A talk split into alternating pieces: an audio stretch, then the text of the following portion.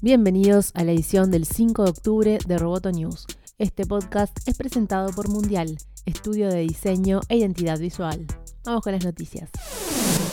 China habría logrado infiltrarse en Amazon, Apple y agencias de Estados Unidos gracias a un chip diminuto, según informó la agencia Bloomberg. Estos chips, más pequeños que un grano de arroz, fueron detectados en equipos fabricados para Amazon, que fue la primera compañía en alertar a las demás del espionaje industrial. Según la exclusiva de la cadena de noticias, la investigación que las autoridades estadounidenses llevaron adelante durante tres años reveló que los delincuentes habrían creado una puerta oculta en las computadoras, es decir, una entrada más eficiente y más difícil de detectar que un proceso de pirateo habitual. Al citar a funcionarios estadounidenses bajo condición de anonimato, Bloomberg informó que una unidad del Ejército Popular de Liberación estaba involucrada. Las computadoras que contienen el chip son fabricadas por la empresa estadounidense Supermicrocomputer, que tiene una planta de fabricación en China. Por su parte, en un comunicado, Apple afirmó que nunca ha encontrado chips maliciosos, manipulaciones de computadoras o vulnerabilidades creadas intencionalmente en ningún servidor.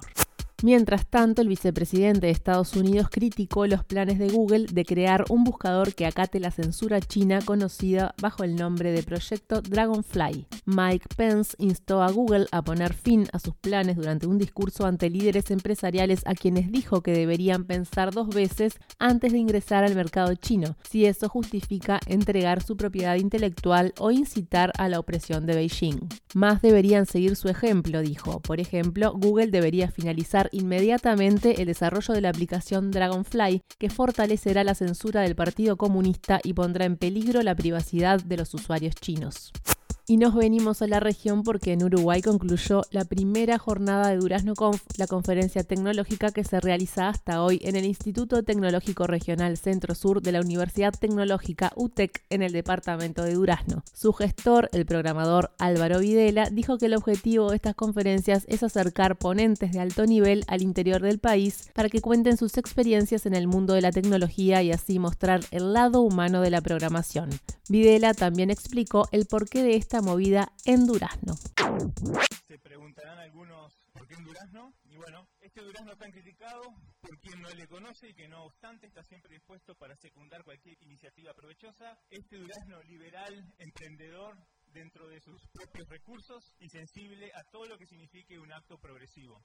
Ustedes se preguntarán cuándo se me ocurrió esta frase. No se me ocurrió a mí, se le ocurrió a la comisión organizadora de Durazno de Vecinos que hicieron el monumento a Cristóbal Colón en 1892. O sea, desde 1892 Durazno ya estaba hablando de emprendimientos y de hacer cosas que, en otros departamentos ni, ni siquiera les llegaba el memo, digamos.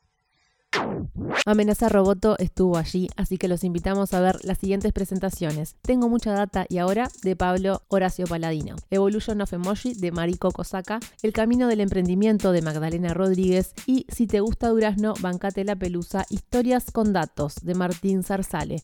Se puede acceder a las charlas del evento desde arroba duraznoconf.